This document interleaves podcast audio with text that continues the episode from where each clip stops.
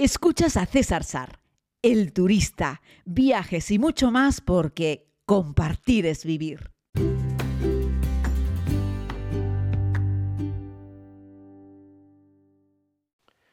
Saludos a todos y a todas, querida comunidad. Vamos con este podcast estelar, un podcast en el que les propongo que hablemos sobre lugares del mundo ideales para ver estrellas creo que no hace falta irse muy lejos si me estás escuchando desde España para saber que uno de los sitios con mejores cielos los tenemos en Canarias. Y dentro de Canarias concretamente el Roque de los Muchachos, en la isla de La Palma es uno de los... Para muchas personas es el mejor lugar del mundo ¿eh? para ver estrellas. De hecho, algunos de los mejores telescopios nocturnos, porque también tenemos telescopios diurnos, por ejemplo, en la isla de Tenerife. Los telescopios que tenemos en Izaña son mayoritariamente solares. Su actividad está a plena luz del día. Sin embargo, en la isla de La Palma, en, el, en, toda la zona del Roque de los Muchachos, tenemos el observatorio, mm, bueno, con unas bóvedas eh, preciosas, además, estéticamente, vistas desde, vistas desde fuera, y se, hizo hace ya algunos años la famosa ley del cielo para evitar que la contaminación lumínica de las ciudades afectase demasiado, ¿no? Eh, bueno, sí, la isla de La Palma, que nadie, el que no haya estado, que no se asuste, el volcán de Cumbre Vieja, eh, ahí está, tranquilito, no afectó afortunadamente. Y eh, la observación de estrellas es algo que trae a Canarias cada año 300.000 turistas.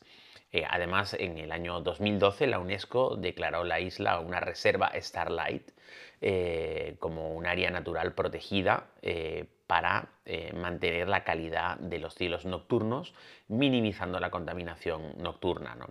bueno, esta presencia en el Océano Atlántico, los alisios que van limpiando la atmósfera de La Palma, de toda Canarias, pero también de La Palma, hay un cielo muy estable a lo largo de todo el año y hace que desde esa altura, cuando suma, cuando alzas la mirada hacia el cielo, pues tengas una vista espectacular. ¿no? Eh, dicen los expertos que es un cielo rebosante de, de, grandes titanes, de grandes estrellas.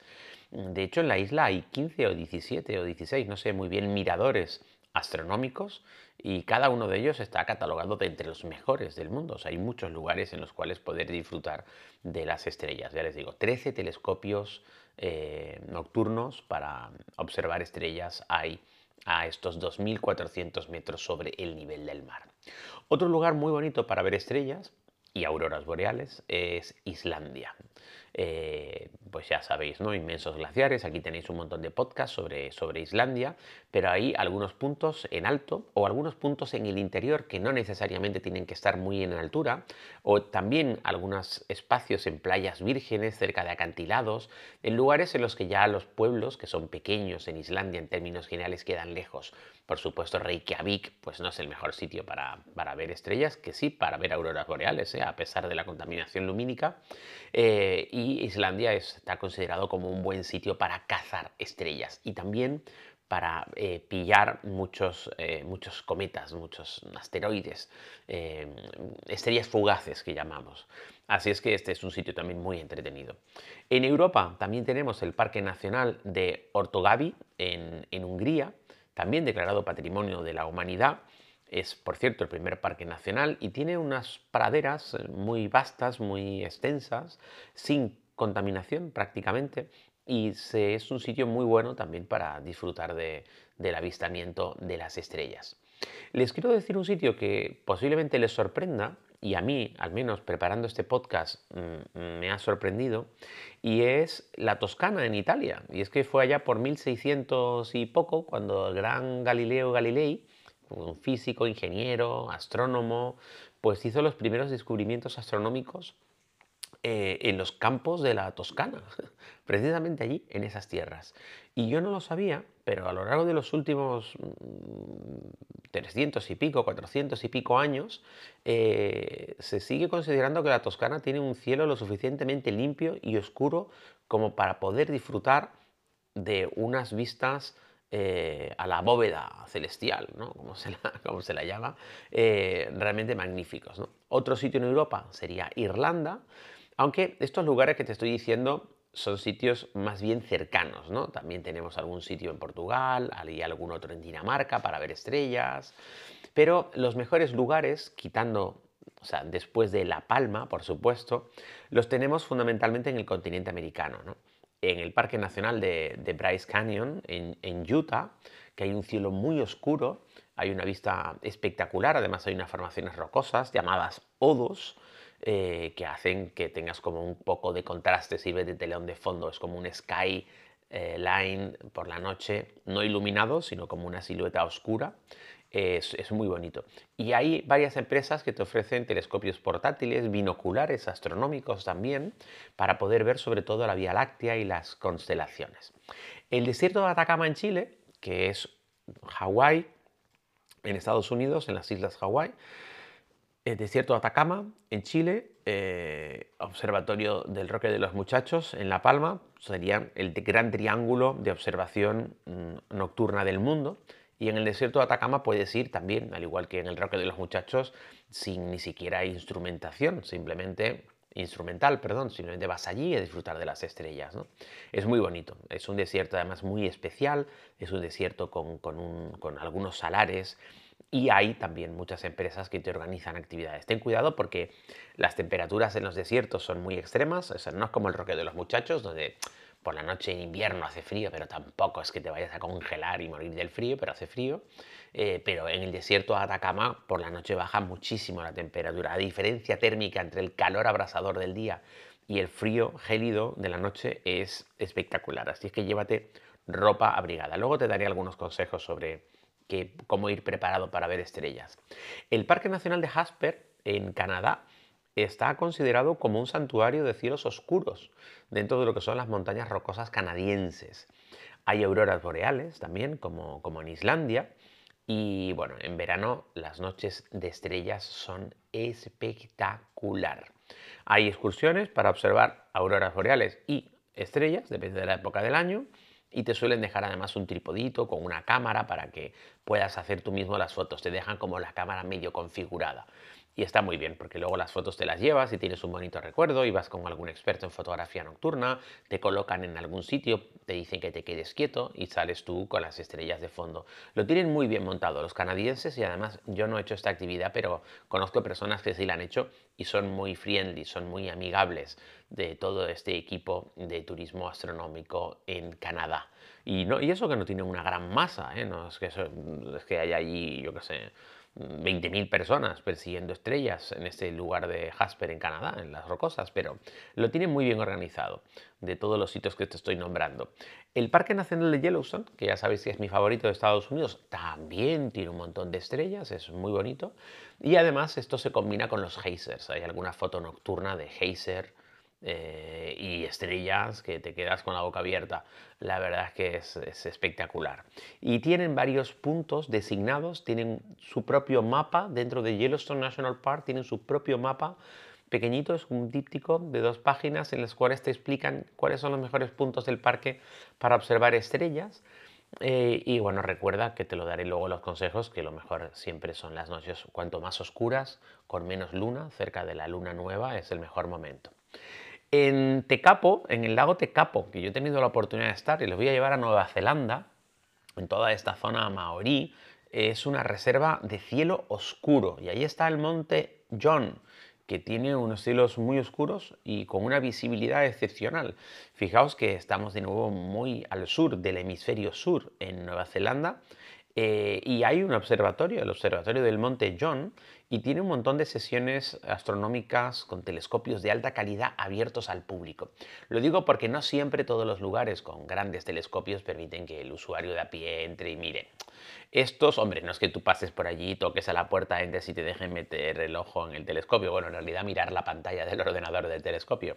Pero estos organizan, o sea, tienen regularmente un montón de actividades para que el público en general pueda disfrutar de los cielos estrellados en, este observatorio. Y yo no lo tenía mm, listado, la verdad, pero me ha sorprendido gratamente. Otro sitio en el que yo sí he visto un montón de estrellas y disfrutado de la Vía Láctea en toda su esplendor es uno de mis desiertos favoritos. Hablo del desierto del Namib, en Namibia, con las dunas rojas espectaculares. Recuerdo una de las noches, de hecho tengo una foto que la podéis buscar en mi Facebook si queréis, en la que le hice una foto a nuestro jeep con la tienda montada encima, la tienda de campaña montada en el techo del jeep, y se ve el jeep con la tienda, alguna pequeña luz en el interior de la tienda y luego un montón de estrellas. Hay un campo de estrellas en el cielo magnífico que se pueden vislumbrar directamente o también un poco entre las propias acacias que había en el sitio. La verdad es que creo que alguna de las noches más bonitas y especiales viajeras que he pasado en mi vida las he pasado en el desierto del Namib en Namibia, que me robó el corazón porque esa arena tan rojiza, mm, como os he contado muchas veces, es uno de los dos desiertos más antiguos del mundo, es realmente espectacular. Un sitio al que no he ido, pero quiero ir, y también hay muchas y bonitas estrellas, digo inmensas, es isla de la isla de la Reunión en el Océano Índico. Es una isla volcánica, un poco como, como Islas Canarias, es un buen sitio para observar, especialmente desde la zona de Pitón, que es un volcán activo y bueno, tienen varias plataformas de observación del volcán y esas mismas plataformas sirven también para observar las estrellas. De nuevo esa conjunción o combinación de paisaje especial con estrellas, porque sabes que cuando pones la cámara y haces una larga exposición para poder capturar bien las estrellas o muchas estrellas, también estás capturando parte de la Tierra, depende de cómo lo coloques, claro, si lo enfocas solo al cielo. Pero lo bonito es dejar como un tercio de la foto con tierra y dos tercios con cielo, siempre y cuando ese tercio de tierra no esté iluminado, claro, no sea una ciudad, porque claro, eso ya es contaminación lumínica. Pero algo que sí podemos hacer, ya te digo que, por ejemplo, en el desierto de Atacama, algo que podemos hacer en las rocosas, algo que podemos hacer en el Roque de los Muchachos o en este caso en el famoso eh, volcán Pitón, que no he tenido la suerte de eh, ver, pero que lo tengo apuntado en mi lista de viajes pendientes. Y luego Gran Canyon, en eh, Arizona, en Estados Unidos, que es un parque nacional que sirve un poco para todo, pero como está bastante aislado, y tiene poca contaminación lumínica porque han concentrado los establecimientos y las áreas de servicio en un sitio determinado, no está todo desperdigado. Por lo tanto, en cuanto te mueves un poco hacia un lado o hacia otro, tienes unas vistas espectaculares. Y aquí sí te digo yo un tip, y es que hay menos contaminación lumínica en el borde norte de Gran Cañón. Yo he pasado noches en el norte y en el sur. Yo he acampado o he dormido en furgonetas tanto en el norte como en el sur. Y en el borde norte de Gran Cañón prácticamente no hay gente. Os lo cuento en un podcast monográfico que lo podéis buscar sobre Gran Cañón. Pero sobre todo en la noche, aunque es una zona que hay un poco de árboles, hay pinos y hay un par de miradores, lógicamente, al cañón y en esos mismos miradores por la noche tienes unas vistas de las estrellas que te dejan la boca abierta y que merecen muchísimo la pena. Eh, consejos, pues investigar las fases lunares, evidentemente, para encontrar los cielos más oscuros, llevar una linterna roja para, la luz nocturna, eh, para hacer que tus ojos estén permanentemente lo más adecuado posible a la noche. La luz blanca hace que nos cambie nuestra, nuestra pupila por lo tanto, merece la pena que sea una luz roja. Todo ponle, aunque sea un plastiquito rojo, e intenta que no haya muchas luces, evidentemente. ¿no? Hay aplicaciones para los teléfonos móviles como Skyview o Starwalk eh, que sirven, son muy sencillas de usar y sirven para identificar las constelaciones. Eh, unos buenos binoculares astronómicos también son esenciales. En ocasiones es mucho más fácil que poner un telescopio con un trípode, etc. Es mejor usar un binocular, no son económicos, ya te lo digo, pero a lo mejor si vais entre varios podéis comprarlo o podríais alquilarlo o pedirlo prestado a alguien especializado. Pero ya te digo, creo que lo mejor para disfrutar del avistamiento de las estrellas es contratar los servicios de una empresa especializada. En general, he encontrado algún astrónomo que es un poco complejo de entender, pero en general son gente bastante llana y bastante mm, amigable y les encanta su trabajo, les encantan las estrellas y les encanta contarlo. Y como siempre no es lo mismo verlo que verlo y además escucharlo. Gracias querida comunidad por estar al otro lado y quien les habla hoy por la tarde, si Dios quiere, al mediodía, mm, emprende camino hacia Vietnam. Ho Chi Minh. Gracias por escuchar este podcast. Puedes suscribirte si aún no lo has hecho aquí mismo donde estás escuchando. Además puedes ver más contenidos en YouTube, Instagram y Facebook. Búscalo como César Sar. Es todo gratis porque compartir es vivir.